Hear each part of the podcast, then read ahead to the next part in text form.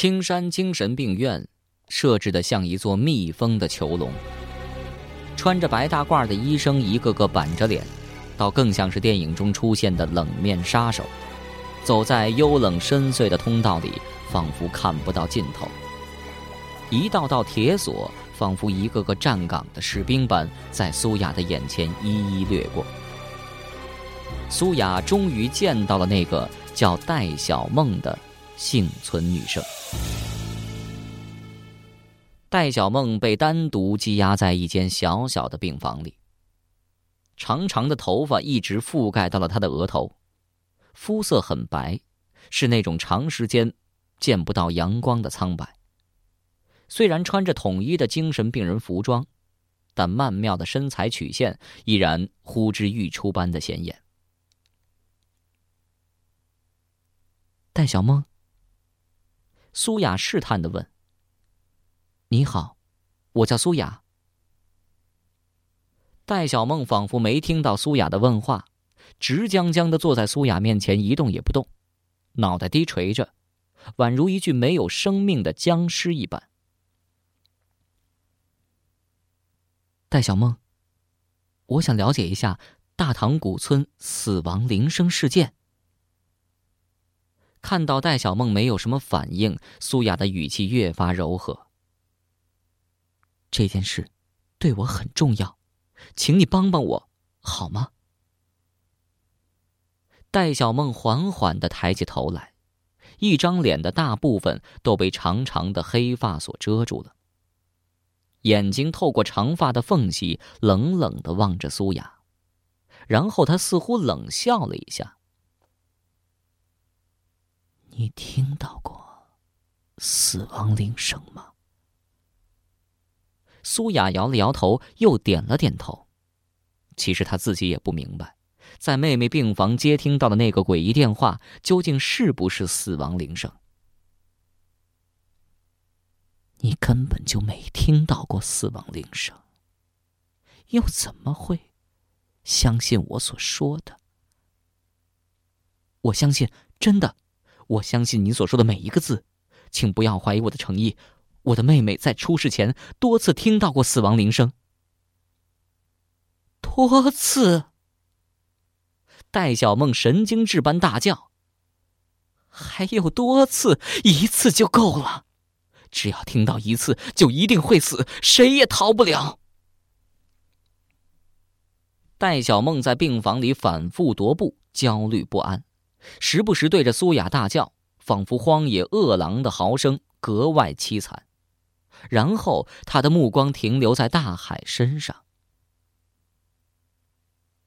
又是你，他是你带来的。戴小梦怪笑起来，阴阳怪气儿，笑得大海毛骨悚然，情不自禁的后退几步，躲到了苏雅身后。苏雅凛然不惧，坦然的跟戴小梦目光对视。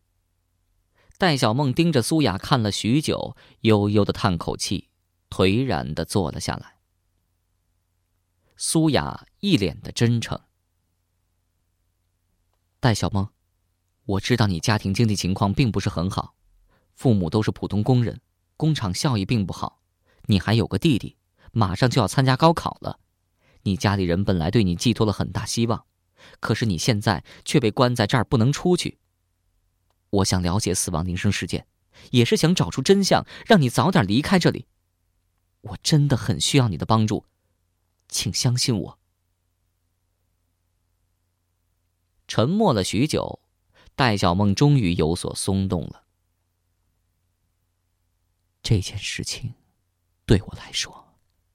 是一件永远无法摆脱的噩梦。所有的人，老师、同学、警察，全都不相信我所说的话。既然你想听，我就讲给你听吧，就当是一个离奇的恐怖故事听好了。戴小梦缓缓的垂下了他的头，闭上了眼睛，缓缓的开始诉说他所经历的那场噩梦。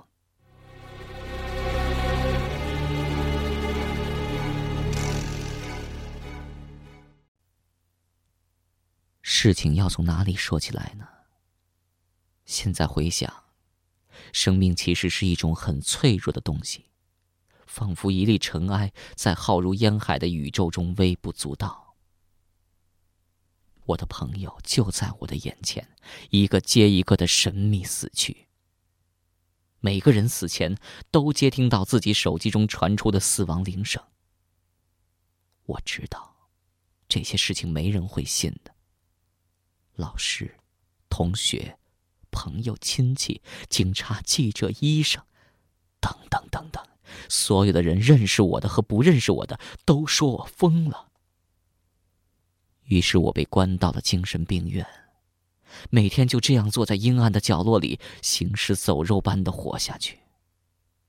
每个深夜临睡前，我都会祈祷，祈祷明天的太阳照常升起，这样我就可以醒来时伸手抚摸到那些带着耀眼华彩的金色阳光。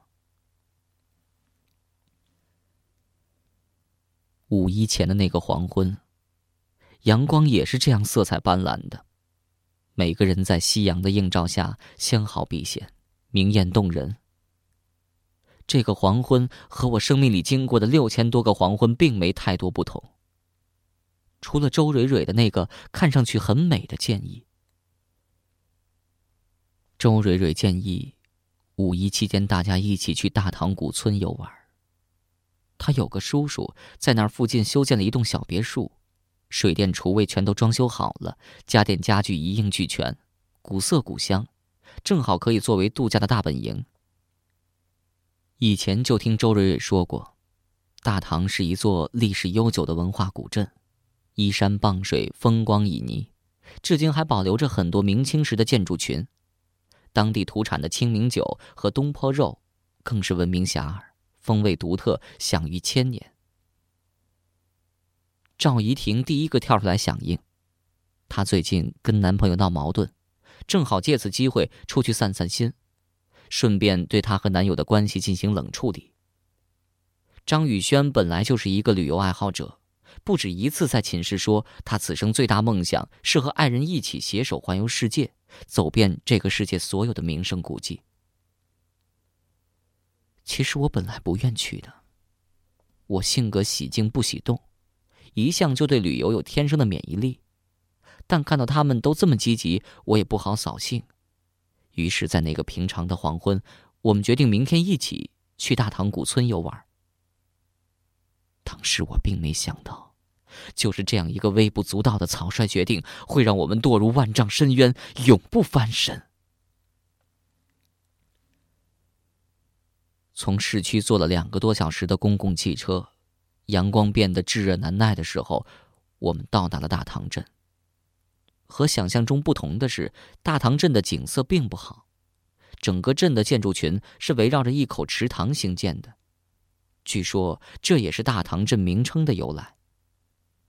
池塘不大，中间还有一小片平地，只有一条狭小的土路和外界相连，颇有些孤岛的风韵。偶尔也能从池塘孤岛中传来几声悦耳的打铁声，却不甚响亮。最让人难以忍受的是，这口池塘的水被严重污染了，颜色深黑，弥漫着一股子腐烂的臭味儿。吃饭的时候，我们特意去餐馆厨房看了下，卫生状况还可以。现在的村民早就不用糖水了，用的是门前院后的井水，清凉透明。店主是一个很健谈的中年人。点菜的时候极力推荐他们的特产东坡肉和清明酒，并向我们绘声绘色的讲起了东坡肉和清明酒的典故。传说当年宋朝名士苏东坡云游名山大川，来到大唐，正遇天气炎热，就在路旁一棵大樟树下歇凉，遇见一对老年夫妻抱着一个有病的孩子，愁容满面。苏东坡懂得医术，仔细查看之后，断定其严重中暑，顺手摘下一把樟树叶子，搓出水来，让那孩子服用，很快就治好了。夫妻俩十分感激，买来猪肉，问先生喜欢做什么肉吃。当时苏东坡正在看书，恰恰书中正有“禾草穿身，味道香”的诗句，便随口应道：“吃用禾草绑的肉吧。”主人回到厨房，把肉切成正方形，叠成厚厚的一堆方块肉，用禾草绑了，加盐、茴香拌匀，放在铺有禾草的锅里，一次性加足水，用文火烧煮。苏东坡吃了此肉，赞不绝口。第二天一早，苏东坡写了“东家盛情难却，东坡不辞而别”两句话，用银锭压在桌上。夫妻两个看到纸上留言，才知道先生就是苏东坡。从此，人们就把用这种方法做成的肉叫做东坡肉。很快，店主就端上了东坡肉，弥漫着一股浓浓的禾草香气，令人食指大动。仔细一看，却也只是一块禾草绑的猪肉，而且还是肥肉居多，冒着油光。用筷子挑开，精肉成条条丝状。肥肉油而不腻，入口之后清香爽口，别有一番风味儿。我们本来不想多吃，怕太油腻，但那味道实在醇香，吃的时候没注意，三下两下就干掉一盘儿。清明酒也上了一小瓶，说是红酒，却和普通红酒的颜色大不相同。普通红酒的颜色很淡，半透明。而且清明酒的颜色却是暗红色，而且还偏向于黑色，有点浑浊，乍看上去貌不惊人。店主见我们不以为然，嘿嘿一笑，似乎早就司空见惯。听他说，唐太宗李世民巡游到大唐，有人献清明酒御用，李世民饮后大加赞赏，亲笔赐名“大唐清明酒”。因为本地正巧有一口长满荷叶的大水塘，而塘又和唐同音，所以随着岁月的推移，后来人们又把大唐叫做大唐，把大唐清明酒叫做大唐清明酒。乾隆皇帝微服下江南的时候，途经大唐，在一个农户家喝了清明酒，龙心大悦，称赞为金泉玉液，并定为贡酒。此酒为民间自酿，不加任何化学添加剂，不但味道醇香，而且还有补血养颜、舒筋活血等药效，常饮能延年益寿。听店主吹得神乎其神，我们就按耐不住好奇心，各自倒了一小杯品尝，味道却是出奇的好，不像白酒那么烧喉，也不像啤酒那么清爽。这种酒幽香清甜，浓而不涩。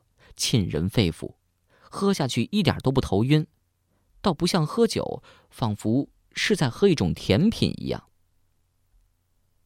赵一婷本来不喝酒的，不知道是不是因为她和男友吵架的缘故，竟然不知不觉当中将一小杯清明酒都喝完了，还想再喝，店主却不肯给了。店主说：“这酒他藏了十多年，清明酒是藏的时间越长，酒质越好，后劲儿越足。”喝的时候感觉不到，但过半个小时之后酒劲儿上涌，怕我们醉了麻烦。果然吃完饭之后，走出小餐馆没多远，赵怡婷的脸变得通红，娇艳欲滴，走路的步伐也变得凌乱起来，似乎不知道怎么平衡了，明显是喝醉了。再看其他人，张宇轩、周蕊蕊都有点摇摇晃晃，也有三分醉意。四个人当中，竟然只有我一个人是完全清醒的。原本我们打算步行到大塘古村的，一路欣赏一下山野春景，但看这架势，恐怕我们还没走到大塘古村，赵一婷就会醉晕过去。于是我们在镇头找了一辆昌河，直接开到周蕊蕊叔叔修建的小别墅去了。水泥路宛如一条长长的玉带。蜿蜒起伏，伸向远方的地平线。路的两旁经常可以看到被斩断山丘的截面，歪歪斜斜地探出许多松树。山丘的深处层峦叠嶂，杂草丛生，黑黝黝的，望不到尽头。一路上看不到人影，整个山野里显得空旷极了，寂静极了，仿佛整个世界都在缄默无语中。偶尔还能遇到一些更加破旧的昌河迎面驶过。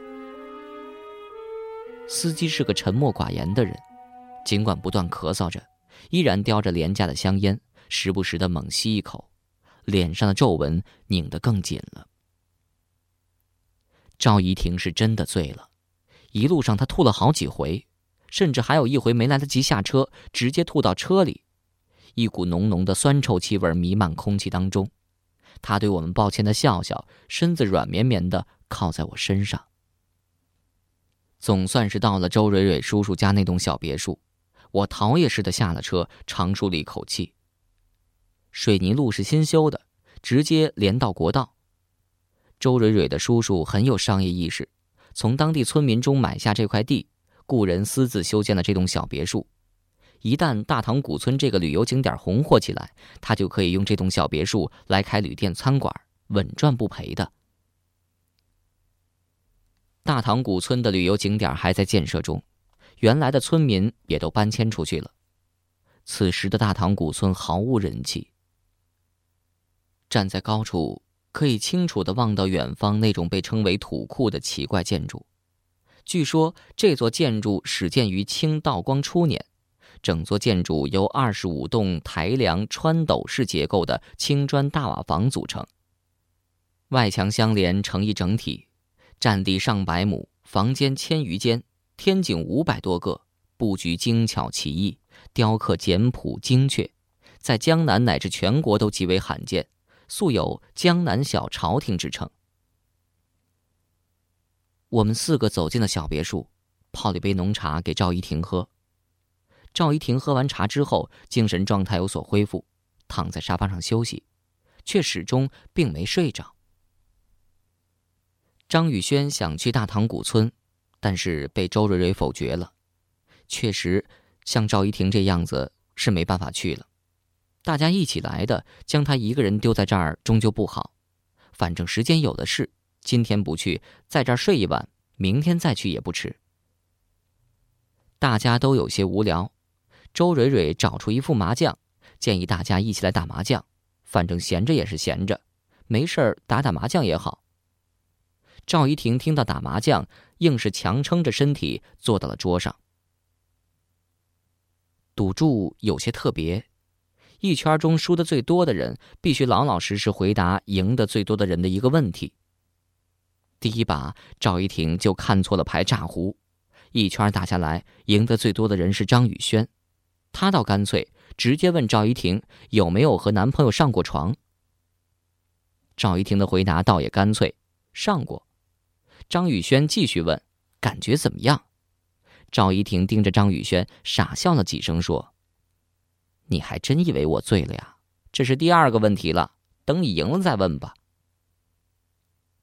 继续开战，赵一婷手气开始转了，连续胡了好几把，我们三个都输了。巧的是，张宇轩输的最多。赵一婷的问题也很刁钻，你是不是性冷淡？张宇轩狠狠的瞪了赵一婷一眼，是又怎么样？打着打着。突然，赵一婷的手机尖锐的呼啸，把我们吓了一跳。我心里真纳闷儿，他什么时候把铃声换了，而且换了一首这么难听的铃声？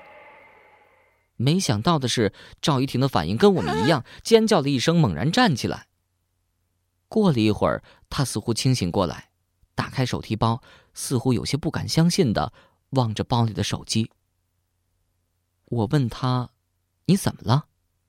赵一婷摇摇头，迟疑着拿起手机，翻开翻盖接听。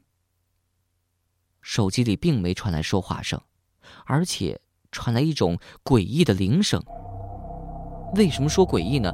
因为普通的手机铃声总是让人感觉到轻快悦耳，而赵一婷手机的铃声却让人莫名其妙的起鸡皮疙瘩，似乎被一根看不到的线拴住了心脏，随着它的节奏不停的震动。铃声的音量很小，却清晰的传入到我的耳朵里。音乐是人类的共同语言，是心灵的交流，但这首铃声却让我有种窒息的说不出话来的压抑感，很不舒服。我突然想到了被称为《魔鬼邀请书》的著名杀人乐曲《死亡星期五》，听说，这首全球禁忌的魔曲先后让一百多人自杀，几乎没人愿意承受它所带来的忧郁情绪。可是，那毕竟只是传说。